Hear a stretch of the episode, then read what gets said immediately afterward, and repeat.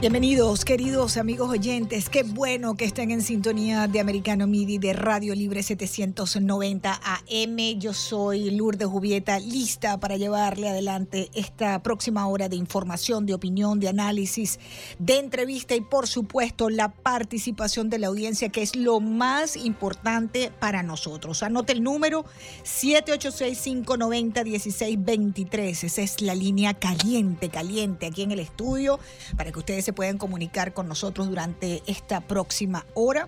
786-590-1623 me acompaña um, Raymond Azar. Él está en la producción y en los controles el ingeniero Christian Bonet al mando de Americano. Juntos los tres le vamos a llevar este espacio informativo que ustedes también pueden seguir por americanomedia.com. Los invito a que revisen la página llena de noticias y de información. No más noticias falsas. Allí usted va a encontrar todo lo que es noticia, información, todo lo que usted le interese, lo va a encontrar en americanomedia.com. Por supuesto, estamos en todas las redes sociales la que a usted más le guste. Lo mismo en Twitter, que en Getter, que en Instagram. Muchos de nuestros seguidores les gusta Facebook.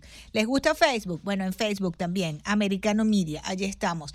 Truth Social, por supuesto, no podía faltar. Y en Telegram, allí ustedes pues conectados con nosotros. Y por supuesto, como siempre les digo, que no hay motivo, razón ni circunstancia para que no estemos conectados 24/7 a través de la aplicación de Americano que les recomiendo que la bajen ya en este momento en sus teléfonos, en sus tabletas, porque no importa dónde usted se encuentre, dentro de la Unión Americana o fuera de la Unión Americana, en el lugar del mundo que usted se encuentre, usted puede estar conectado con Americano Media. Así que bajen la aplicación.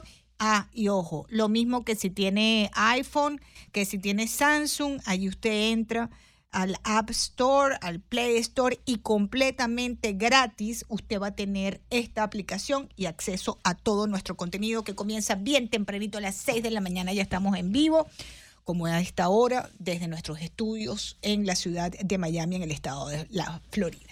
Bueno, queridos amigos, vamos a comenzar muchas informaciones el día de hoy. Por cierto que tenemos un eh, invitado muy especial, hoy va a estar con nosotros el ex alcalde de Miami-Dade, Alex Penelas, va a estar hablando con nosotros. Por supuesto, nosotros felices de darle la bienvenida aquí en Americano, al ex alcalde, muchos temas que conversar con él. Pero antes, antes, pues ah, quería comentarles que em, la situación en California con esta, los oyentes que nos escriben y nos escuchan desde por esos lados de Dios, eh, la situación de inundaciones en California por las lluvias, el mal tiempo, em, eh, eh, las imágenes son increíbles, ¿no? Este paso de las tormentas en California ya ha dejado 14 muertos y ha obligado la evacuación de comunidades enteras. Más de 95 mil personas siguen sin energía eléctrica. Ayer veía imágenes de personalidades muy conocidas desde el área de Montecito y Santa Bárbara, allí en California. Em, manifestando, pues reportando sobre sido lo que estas lluvias, este mal tiempo que ha azotado California ya por varios días, queridos amigos oyentes intensas lluvias han convertido las calles y carreteras en, ríos en, California.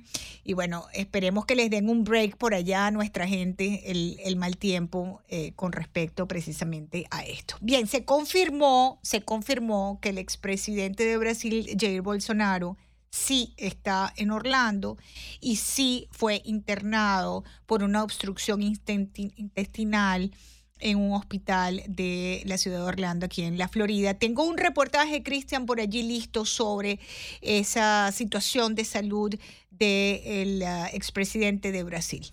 El expresidente de Brasil, Jair Bolsonaro, fue hospitalizado en Estados Unidos. Así lo confirmó su esposa luego de que medios brasileños aseguraran que ingresó al hospital Advent Health Celebration con dolores abdominales. Bolsonaro se fue de Brasil dos días antes del cambio de gobierno el primero de enero y no entregó la banda presidencial a Luis Ignacio Lula da Silva. A través de sus redes sociales, el exmandatario negó el domingo cualquier vínculo con los actos en la capital federal. Bolsonaro se ha sometido a varias cirugías por complicaciones abdominales tras una puñalada que recibió durante un acto de campaña en 2018. Y déjeme decirle que si la situación de protestas en Brasil, pues eh, se ha decantado en un interrogatorio a más de mil manifestantes que fueron detenidos tras esos disturbios en la capital, en Brasilia. Atención, queridos amigos oyentes, en Perú la cosa se está poniendo peor. Ustedes saben que cuando la derecha manifiesta es intento de golpe de Estado cuando la izquierda es la que manifiesta, agrede eh, instituciones del Estado, etcétera, ese es el pueblo que se está manifestando, ¿no? Entonces, usted depende a quién le pregunte y eh, de qué de qué lado eh, está y entonces le, le pondrán un nombre ajustado a lo que ellos creen, ¿no? Entonces, en esta hora en el Perú hay protestas, hay una jornada de violencia de la izquierda en Perú eh, y eh, ya hay 17 fallecidos, un policía calcinado, nuevas movilizaciones en Puno, en Arequipa, en Cusco. Cristian, tengo un reportaje por allí listo que tiene que, habla de 14 muertos, amigos oyentes. Ya estamos por 17, pero vamos a ponerlo al aire para que los oyentes entiendan más o menos dónde estamos parados con estas protestas eh, de sectores de izquierda ajenos a la institucionalidad del Perú que están embochinchando al país y que por supuesto la izquierda llama eh, protestas eh, em, protestas ah, sociales, protestas em, eh, del pueblo protestando. Es un, es un package, Cristian, que dice enfrentamientos en Perú por protestas contra Dina Boluarte. Dejan 12 muertes. Debe estar listo allí. Si lo tenemos listo, vamos a colocarlo al aire, por favor.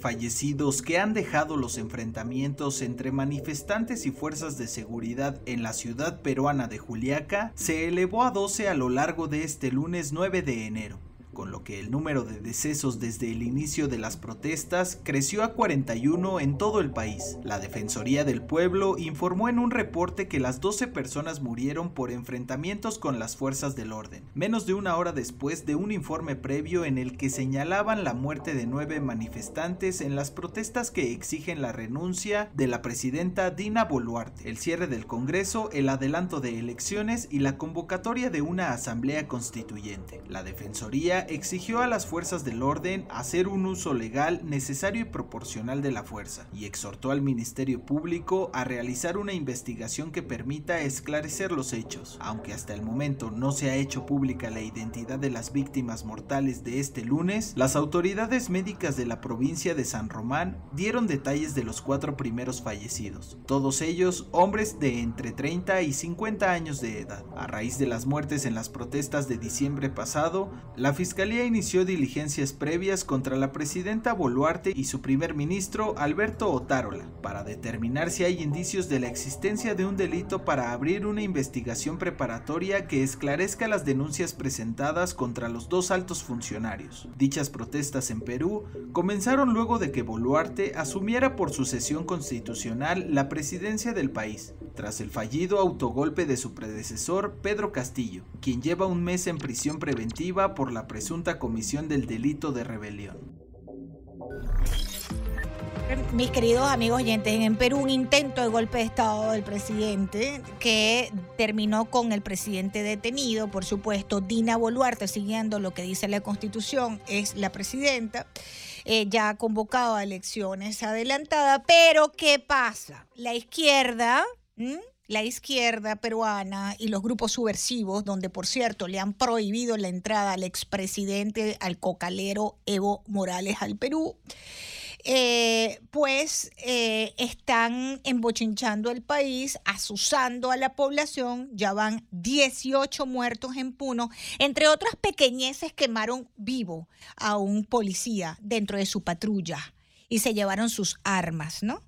Esto, eh, queridos amigos oyentes, pues es señalado por estos presidentes de izquierda a nivel internacional como el pueblo, la voluntad del pueblo manifestándose. Pero lo de, lo de Brasil sí, por supuesto, es hay que ajusticiar al presidente porque el expresidente está involucrado sin evidencias, porque nadie ha demostrado que el expresidente Jair Bolsonaro está involucrado en absolutamente nada.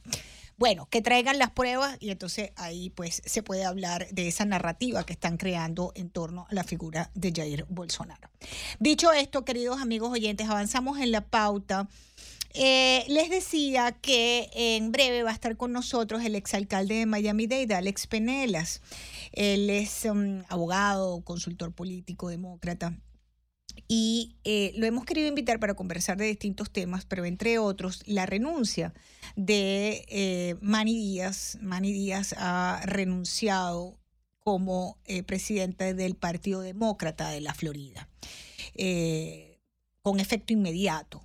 Esto evidentemente se veía venir porque no han podido tener peores resultados en un estado de la Florida, los demócratas, como estos del 8 de noviembre, ¿verdad? El 8 de noviembre, pues aquello fue una paliza terrible para eh, los eh, candidatos del Partido Demócrata y bueno, muchos ya estaban pidiendo que fuera eh, Manny Díaz quien renunciara a ese cargo por no haber podido llevar al partido algún triunfo electoral. Vamos a hacer una pausa y al regreso vamos a hablar de todos estos temas. Yo soy Lourdes Jubieta, ya regresamos. Continuamos, queridos amigos oyentes, ah, avanzando en nuestra pauta informativa. Tenemos ah, previsto una entrevista con el exalcalde de Miami, Alex Penela. En breve, eh, pues debería estar ah, con nosotros en, Americano. Bien, avanzando también, eh, queridos oyentes, eh, algo importante que debemos mencionar es lo que está pasando en, Irán. ¿no? En Irán tenemos una situación eh, de em, situación ya que sobrepasa ya lo tenemos, que ya que sobrepasa ¿no? lo, que podamos ah, nosotros avisorar en el mundo en estas épocas, que son estas ejecuciones y condenas. Hoy vamos a estar conversando también sobre este tema, pero déjenme darle la bienvenida al exalcalde de Miami-Dade, Alex Penela. Cristian, ¿dónde están los aplausos para el exalcalde? Por favor, le damos la bienvenida a Meracano. Alcalde Penelas, le saluda Lourdes Jubieta. Gracias por acompañarme. ¿Cómo no, Lourdes? ¿Cómo estás tú? Muy buenas, muy buenas tardes y muchas felicidades en el año nuevo. Igualmente, muchas felicidades para usted. Déjeme recordarle algo a los oyentes. Nuestro, nuestro invitado fue ocho años alcalde de Miami-Dade, pero les cuento algo. La revista People dijo en 1999 que era el político más sexy de los Estados Unidos. Y luego en el 2004 se retiró a la vida privada, se convirtió en papá, avanzó su, su agenda pues privada de trabajo, etcétera. Luego tuvo el año pasado la esperanza de muchos era que Alex Penelas volviera al ruedo político, volvió al ruedo político, estamos viendo cómo está el Partido Demócrata en la Florida. Alcalde, la gente dice que usted tiene que volver, pero volver de frente al Partido Demócrata. ¿Usted ha considerado algo de eso, alcalde? No, no, no, de ninguna forma. Yo, mira, yo, yo he sido eh, demócrata desde que me inscribí a votar a los 28 años, pero eh, eh, y, y, y, siempre he apoyado las personas que yo creo que son más capaces para las posiciones. Yo he apoyado candidatos demócratas, he apoyado candidatos republicanos, siempre me considero en mi política, en mi forma de pensar como una persona independiente, donde yo eh, analizo las cosas y voto o actúo eh, de la forma que yo creo que es mejor para la población. O sea, no soy, yo no creo que soy suficientemente partidista, ¿no? Para encabezar eh, ninguno de los dos partidos. eso requiere, yo creo que otro tipo de estilo y otro tipo de habilidad eh, y, no creo que es algo que yo pudiera hacer. Bueno, yo recuerdo en el caso, usted eso que está diciendo lo demostró claramente cuando el caso de Elian González, ¿no? Que le causó varios problemas dentro de la estructura de la disciplina partidista eh, por la decisión que usted tomó con el caso de Elian, que era, una situación que estaba en el corazón de toda la comunidad, ¿no? Sí, pero era otra época, era una época eh, donde eh, era necesario eh, alzar eh, la voz como comunidad, no como partido, ¿no? Y, y eran, era necesario de que el pueblo, no solo aquí, el pueblo norteamericano entendiera que en Ilián se manifestaba la frustración, las penas, el sufrimiento, el dolor eh, de, ya de varias generaciones del pueblo cubano. Eh, era así, se debía al niño, pero se debía a todos nosotros. Y ese era el momento de, aunque yo nací aquí en los Estados Unidos, nunca he estado en Cuba, desafortunadamente yo nunca he estado en Cuba, yo no conozco donde nacieron mis padres, donde se casaron, donde nacieron mis hermanos, yo no lo conozco, pero lo siento, ¿no? Y, era importante poner el partido hacia un lado. Y hasta cierto punto e, eso fue importante porque me abrió ¿no? las puertas de poder por lo menos tener cierto nivel de comunicaciones con los dirigentes del partido en ese momento. Pero hoy en día desafortunadamente eso no se ve, eh, Lourdes. La gente eh, de ninguno de los dos partidos, Así es. del republicano y demócrata, hoy en día es, tienes que seguir la línea como es y tienes que si si los líderes dicen A, tú tienes que decir A y no puedes decir otra cosa. Eh, es, es triste, es triste que se ha perdido mucha de la independencia eh, de pensar, la independencia de actuar, la independencia de votar, pero ese es el momento que estamos viviendo, ¿no? Un mm. momento de bastante división. No, y que si y si que si tratas de ser un poco más moderado, no importa el partido que seas, un poco más moderado o le das la la oportunidad al, bando contrario de decir, mira, a lo mejor tienen razón, entonces eres un traidor. eres, un, vendido, eres un vendido y eres un traidor. Qué triste, ¿verdad? Porque la política es la negociación, alcalde Penelas. Eh, eres un traidor y, y, te, y, te, y te corren alguien en contra en la próxima primaria. Mira, muchos criticaron lo que pasó este fin de semana en el Partido Republicano para escoger el, el, el vocero, el speaker. Yo no lo critico, esa es la democracia, que la gente se pare en hablar sus diferencias. Eh, dime tú la última vez que nosotros hemos visto eh, el pleno del Congreso de los Estados Unidos, que es el asiento, la fundación, eh, eh, la raíz de nuestra democracia, verlo lleno de congresistas nunca se ve. Mm. Cuando hay un debate en el Congreso se ven dos o, dos o tres demócratas, dos o tres republicanos, el resto del pleno está vacío, los congresistas no sé si están en su oficina o están, no hay debate y todo se aprueba basado en un consenso, pero ¿qué es eso? yo, yo, yo, yo, y, y, yo escuché todas las estaciones de televisión, escuché CNN, escuché Fox, todo el mundo, y yo estaba en desacuerdo con todo el mundo porque lo que se estaba viendo era el desarrollo de la democracia. Tú pudieras decir, bueno, los republicanos se debían haber resuelto sus trapos sucios a puerta cerrada. Bueno, ya eso es otro asunto, ¿no? Correcto. Eso tiene hasta cierto punto su validez. Pero el hecho de que al, al, al, al a, vista del, del, mundo se diera un debate eh, energético, eh, con fuerza, con nominaciones, con votaciones. Oye, mira que yo llevo años observando la política. Yo vi más debate, yo vi más entusiasmo, más, más movimiento en el Congreso de los Estados Unidos este fin de semana, yo creo que en los últimos 40 años, yo no lo vi como nada malo, yo no lo vi como malo. Entonces decir, bueno, a tal congresista lo van a castigar. porque no votó a favor de Kevin McCarthy. Pero, pero, ¿qué es eso? O lo van a cancelar. Lo van a cancelar. ¿Dónde está el voto mío como, como residente? Así es. Que yo elijo a, en el caso mío, Mario Díaz. Yo elijo a Mario Díaz Valar. Oye, yo quiero que Mario Díaz vaya ahí a hacer lo que piense que hay que hacer, no votar que sí solamente porque le dijeron que hay que votar que sí. No. Sí. Yo quiero que exista un debate. Pero, pero esos mismos congresistas son muy criticados por su propia base. En el caso de los republicanos, a María Elvira, Carlos Jiménez o el mismo Mario Díaz Valar, cuando hacen algún, tienen algún tipo de votación que fue una propuesta demócrata o es bipartidista, que vamos a estar claros, alcalde, aquí hay un bipartidismo, ¿no? La intención es llevar las agendas adelante de manera bipartidista, porque no puedes obviar a una parte de la nación. O sea, tú no puedes obviar que aquí hay demócratas, republicanos y además habemos muchos independientes también, ¿no?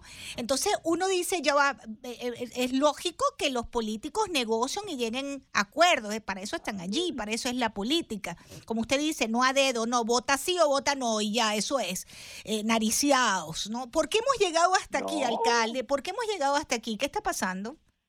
Y por cierto, antes de responder a eso, yo lo, yo lo he dicho, yo, yo, yo he felicitado a a, Mario, a María Espira, a Carlos Jiménez, por ejemplo, cuando han votado a favor de temas de igualdad, cuando han votado a favor de ciertos temas de control de armas, cosas necesarias. ¿Tú me entiendes?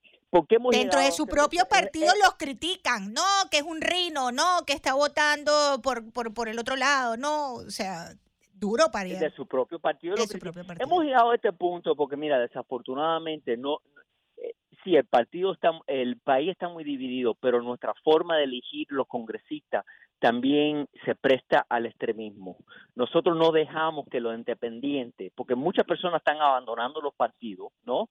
Y se están inclinando hacia no ser partidistas, o sea, no, no se inscriben ni de republicanos ni de, ni demócratas, que son las personas más al, al centro. Esas personas no pueden participar en las primarias en las primarias solamente participan las personas de su partido. Correcto. Entonces, ¿quién, quién, quién se ha quedado a participar en esas, esas primarias? Los más extremistas, los más conservadores están en el Partido Republicano, los más eh, liberales están en el Partido eh, Demócrata. Entonces, ¿qué es lo que sucede? los candidatos que surgen de ese proceso, los candidatos que ganan esas primarias, también reflejan esa realidad. Son, en el demócrata es el más liberal, más progresista, y en el caso de los republicanos es el más eh, conservador. Entonces, si tú sumas a eso el proceso de dibujar o de, designar los distritos, y eh, sobre todo en un estado como el nuestro, que es un proceso netamente controlado por los republicanos, que tienen una super mayoría en la Cámara Alta y la Baja del, del, de la legislatura estatal, produce una situación donde si tú, por ejemplo, aquí en el área donde yo vivo, en Miami Lakes, si tú ganas la primaria republicana, ya tú estás garantizado de ganar. O sea, no hay forma humana, Lourdes, no hay forma humana. De que tengas chance. Claro. Alcalde, permíteme hacer una breve pausa. Estamos conversando con Alex Penela, el exalcalde del condado Miami-Dade. Eh, permítame identificar la emisora y vuelvo con usted, porque quiero preguntarle precisamente sobre eso que usted acaba de mencionar. ¿Qué chance tienen los independientes? Ya venimos. Bien, continuamos en Americano Media. Yo soy Lourdes Jubieta. Gracias por la inmensa sintonía de este espacio informativo. Hoy acompañada del exalcalde de Miami-Dade, Alex Penela, estamos aquí desmenuzando la política local, nacional, tratando de entender qué está pasando, por qué este, si yo de un partido o de otro me siento con mi colega, eh, eh, que posiblemente no estemos de acuerdo en todo, pero en algo nos ponemos de acuerdo, eso los convierte en traidores y en, en señalados y en izquierdoso o de ultraderecha, eh, porque es de lado y lado esta, esta situación que estamos viviendo y que no ayuda, ¿no? No ayuda. Alcalde, gracias por, por continuar eh, con nosotros. Eh, Cómo no, un placer. Usted nos decía lo difícil que es para una persona independiente aspirar a un cargo político si no tiene esa maquinaria, ¿no? Y en una, tanto republicana como, como demócrata, pero usted en unas declaraciones a mi buena amiga Marilis Llanes decía que la maquinaria republicana en Florida está en un mejor momento que la demócrata. Está mejor aceitada, usted le explicaba a Marilis en una entrevista. ¿Por qué es eso? ¿Por qué la republicana está mejor aceitada y da estos resultados del 8 de noviembre frente a la maquinaria del Partido Demócrata que, que hay que decirlo, yo siempre lo digo al aire, alcalde, es uno de los partidos por excelencia de estudio en las grandes universidades en el mundo, como un, un, un partido importantísimo y referencia obligatoria en el estudio de la ciencia política. Bueno, eso yo lo llevo diciendo hace años en, en, diversos eh, medios eh, que se debe en gran parte no solo a la labor de los republicanos, pero la falta de labor y el desastre del Partido Demócrata en los últimos años, eh, el URDE. Eh, y, y, es interesante y, lo, y podemos decir que en gran parte se basa aquí en el estado de la Florida, porque los resultados de las elecciones del 8 de noviembre presentaron una incógnita muy interesante, porque por mucho que ganaron los republicanos eh, y perdieron los demócratas en la Florida, todo lo contrario pasó en el resto de la nación. Correctamente. Donde donde no se esperaba la ola roja que no llegó. La ola roja fue solo en la Florida, alcalde. Nunca llegó. Históricamente, la historia de este país es muy interesante en el medio término de un presidente nuevo, partido que sea, republicano o demócrata, las bajas son sustanciales. Eh, el promedio desde la Guerra Segunda Mundial es que el partido en el poder de la Casa Blanca pierde 26 escaños eh, en la Cámara Baja y cuatro en el Senado. En este caso, las bajas de, del Congreso de la Cámara Baja fueron de solamente 10 o 11 y en la Cámara Superior, en el Senado, adquirieron un escaño más. los demás, o sea, podemos decir claramente que este fenómeno se debe única y exclusivamente aquí a la Florida. ¿Por qué puede ser la Florida? Primero, eh, para mí eh, ha habido eh, gran falta de entusiasmo, motivación y organización por parte de los demócratas. Ha habido falta de candidatos de calidad. Ha, habido falta de recursos. Lourdes, e, en la política no se puede ganar sin dinero. Y, y las grandes fuentes de dinero, de contribuciones a nivel del país ya han abandonado la Florida porque antes la Florida era un estado morado que le decía que igual podía ir para un lado o para otro. Lo ganó Clinton, lo ganó Obama, lo ganó eh, eh, muchos demócratas. Ahora no, la última vez que un demócrata ha ganado aquí en estado ya hace casi una década. O sea, eh, todo eso han sido los factores y el otro factor que sobre, que, que sobre todo aquí en la parte sur del estado ha sido muy efectivo es el mensaje. Los, los republicanos han sido muy efectivos y yo lo aplaudo porque hay que reconocer cuando la gente hace las cosas bien. Aunque no sea totalmente verdad, pero hay que aplaudirlo. Han básicamente le, le han puesto una etiqueta a los demócratas como que todos somos socialistas y comunista. Y ha pegado, no es verdad, porque yo, yo soy demócrata y, y decir que yo soy eh, eh, socialista o, comunista yo creo que sería... Eh, Un exabrupto. Eh, exactamente, pero ha funcionado, ha funcionado sobre todo con los votantes nuevos, las personas que han llevado a lo mejor menos de 20 años en este país, que ahora por primera vez están participando en el proceso electoral. Es un mensaje que ha sonado eh, y los demócratas no han tenido respuesta, no han podido responder a eso. ¿Usted no cree, alcalde Penelas, que es también porque lamentablemente el Partido Demócrata está como secuestrado por sectores demasiado ultrosos, demasiado a la izquierda?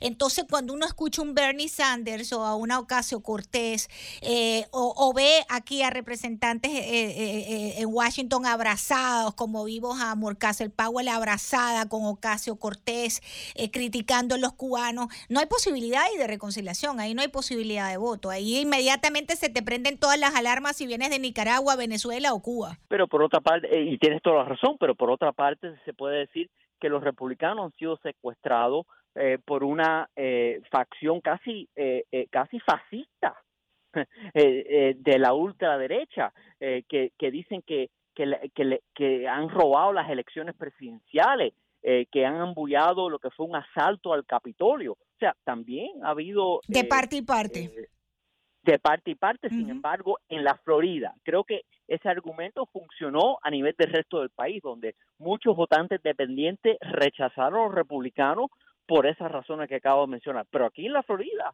aquí en la Florida, oye, el Ron DeSantis, que es un discípulo de Donald Trump, vamos a dar las cosas como son, Ron DeSantis hoy es gobernador gracias a Donald Trump, que lo bautizó en las primarias eh, de, del, eh, del 2018 porque el candidato favorito de los republicanos en ese momento no era Ron DeSantis, era un congresista ya de, ahora no se me pasa el nombre, pero un congresista ya de la parte eh, central del estado.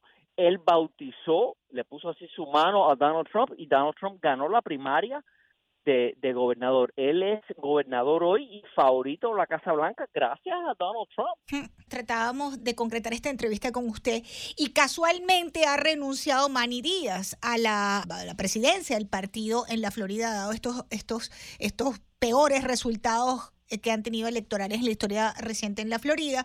Y bueno, había muchas solicitudes internas para que se apartara del cargo, etcétera. Eh, ¿Qué tan responsable es el presidente del partido en un estado sobre unos resultados electorales como este, alcalde? Bueno, mira, siempre la, la culpa va a caer sobre que está arriba, ¿no? Yo yo personalmente no creo que es el de, de culpar de todo. O sea, todo esto eh, todo este mal de fondo que venía en el Partido Republicano que yo lo, eh, perdón en el Partido Demócrata que yo lo vengo mencionando ya hace muchos años estaban ahí mucho antes de que Manny Díaz asumiera la jefatura del Partido Demócrata. Eh, o sea, no, eh, él, él, va a cargar con la culpa ahora porque en el momento del desastre electoral de noviembre fue presidente y alguien tiene que cargar con la culpa, ¿no? Y es la figura que la gente conoce. Pero yo creo que fuera, eh, no fuera justo, ¿no? Eh, sugerir de que él es de eh, eh, él, tiene toda la culpa. El mismo partido no les daba dinero, pues. No, hombre, no, porque lo que ya lo dan por perdido a la Florida. claro, le dan por perdida. Tenían toda la razón, invirtieron el dinero en otras partes del país y mira los resultados que sacaron. O sea, un buen negociante dice, bueno, yo voy a invertir tanto, ¿cuáles son mis posibilidades de un retorno? Y si tú no ves posibilidad de un retorno de tu inversión, no vas a invertir. Entonces, ¿por qué votar dinero en el Estado cuando no había la maquinaria, no había la organización, los voluntarios, no había el mensaje como te mencioné y las encuestas claramente, eh, el propio, nuestro propio candidato a, a, la gobernación, perdóname Lourdes, pero fue gobernador como un como republicano, después se cambió a independiente, después volvió a cambiarse para demócrata. Sí, muy malos candidatos, la verdad hay que decirlo también, los candidatos no ayudan. Por favor, sí, por favor. No, y el que perdió pues con DeSantis también, después involucrado en unos escándalos terribles también, y eso, eso perjudica la percepción del votante frente a un partido político, alcalde, ¿no? Eh, cuando uno ve todo eso, uno dice, ya va. Sobre todo lo digo también por el voto independiente que, es, que, que está creciendo mucho. Eh, como usted decía, yo también voto por el candidato, no por el partido. Y, eh, y, y, y, veo qué es lo que el qué es lo que el candidato me ofrece, qué es lo que cuál es la trayectoria del candidato. Y cuando ve uno es, esos detalles, entonces uno dice, pero ya va. Eh, en el caso del señor Charlie Cris, ¿por qué, ¿por qué partido está corriendo ahora si ya ha pasado por los tres partidos? Es como que no hay una, eh, digamos, una identificación completa con los valores que ese partido tiene, ¿no? Sí, porque lo que pasa es que ya el independiente entra en juego cuando en la elección general no participa en la primaria, ya en la elección general, cuando ya tienes dos candidatos, un republicano y un demócrata, es cuando el independiente participa. Entonces, el independiente es exactamente eso, es el independiente, no está comprometido ni de un lado ni de otro y va viendo las cosas. Y si el patrón en ese momento, el patrón de ese momento, se inclina más de un lado hacia el otro, para ahí va el, el, independiente. Y eso es lo que ha pasado aquí en estas últimas elecciones, eh, en vista, como tú acabas de mencionar, por, por, los escándalos que ha habido entre algunos candidatos demócratas, se debe también al tema de la inflación, la economía, fueron muchos factores que contribuyeron, ¿no? A que los a los independientes se inclinaran más a la derecha en estas últimas elecciones. Alcalde, usted tendrá unos minuticos más para quedarse con nosotros. Tengo que identificarle, me estoy abusando de su tiempo, eh, pero quisiera preguntarle hacia dónde usted ve que va el Partido Demócrata, ¿no? Eh, si me permite hacer una, identificar rápidamente el emisor y volvemos con Alex Penelas, el exalcalde de Miami-Dade. Muchos piden que Alex Penelas vuelva a participar formalmente en política local. Él dice que no, pero bueno, vamos a ver. Eh, hacemos una pausa, ya venimos. Gracias, queridos amigos oyentes, por continuar en sintonía. 790 AM de Radio Libre Americano Media, em, por supuesto, completamente en vivo. Yo soy Lourdes Jubieta. Hoy acompañada, conversando eh, con el exalcalde de Miami-Dade, Alex Penelas. Era muy conocido como el Golden Boy del Partido Demócrata Cubano-Americano, un joven político de Hialeah, la estrella en una época del Partido Demócrata, y luego, bueno, se retiró a la vida privada. Eh, y hoy nos acompaña en Americano tratando de entender qué está pasando con el Partido Demócrata también y con la política en general, porque alcalde, todo es política, ¿no? Para donde nos movemos es política esto, ¿no? Eh, y bueno, hoy con la noticia de la renuncia del presidente del Partido Demócrata en la Florida, del señor Manny Díaz. Y, bueno, uno se pregunta qué va a pasar aquí, ¿no? Hay, hay muchas tareas que hacer allí dentro del partido, alcalde. ¿Cómo lo ve usted? Mira, la, la, política eh, eh, eh, es ciclical, o sea, tiene su, su alta y su baja. cada vez que hemos visto un partido tener cierta dominancia, cierto, cierta ventaja, pues cosas pasan y esa ventaja se pierde y, y surge el otro partido. Esa ha sido la historia de este país, ha sido la historia de este estado. Yo me recuerdo en los años 70, 80, y en parte de los 90 el Partido Demócrata era el partido dominante del Estado. Así es. En la política nada es permanente, nada. Todo todo cambia. Como la vida misma, todo es cambia. Exactamente. Y los votantes son muy sabios. Mira cómo los, los votantes te votan por un líder de un partido, por ejemplo, la Casa Blanca, pero después te votan por otro el otro partido para los cuerpos legislativos. O sea, yo creo que con tiempo va a surgir nuevas figuras dentro del Partido Demócrata que van a eh, rehabilitar el partido eh, y, y, y, y, lo contrario también es verdad, cuando se concentra, escucha esto Lourdes, cuando se concentra mucho poder también en un partido, eso no es bueno. Y en este momento los republicanos tienen demasiado poder en la Florida, tienen super mayoría en la Cámara de Representantes, super mayoría en el Senado, y eso también crea entonces divisiones dentro del propio partido y crea brechas y abre oportunidades para que los otros partidos se aprovechen. O sea, sí, en este momento el partido está en, en baja, el Partido Demócrata está en su baja aquí en la Florida, pero yo espero que vaya a cambiar, igual que igual que pasó nacionalmente, donde el Partido Demócrata, a pesar de todas las proyecciones que todo el mundo decían que eso iba a ser una barriada, lo que iba a pasar en noviembre y mira lo que sucedió. O sea, yo creo que también, eh, y no sé si son cinco años, no sé si son diez años, no sé qué tiempo, el Partido Republicano se demoró 20 años y le doy mucho crédito porque fueron persistentes, fueron, fueron disciplinados, eh, estuvieron organizados y han logrado lo que han logrado basado en su trabajo. Yo creo que lo mismo pudiera pasar. Eh, y, yo, y, y francamente yo creo que tener un balance es bueno, es bueno para el Estado, porque ahora al producirse esta super mayoría ah, por parte de los republicanos, los grandes líderes nacionales van a ignorar la Florida. Antes no se podía ignorar la Florida, porque siempre estaba en duda los votos electorales de este estado. Ahora no están en duda, ahora todo el mundo sabe que e, es como California, todo el mundo sabe que todos los, votos electorales de California, mm. que todos los votos electorales de, de Nueva York van a ir a los demócratas. Entonces los, los grandes candidatos eh, eh, nacionales pueden ignoran esos estados y se em concentran en 14 o 15 estados en el centro del, del país eso tampoco es bueno. Correcto. Lo vimos ahora en las elecciones del 8 de noviembre, por lo menos en Arizona, candidatos de allí salidos de verdad del pueblo que conocen sus problemas, de verdad, verdad que no recibían el apoyo del partido, ya fuera demócrata o republicano, porque decían, ese es un enclave republicano o demócrata y ahí no hay chance de cambio. Pero ¿cómo va a haber chance de cambio si no apoyas el candidato?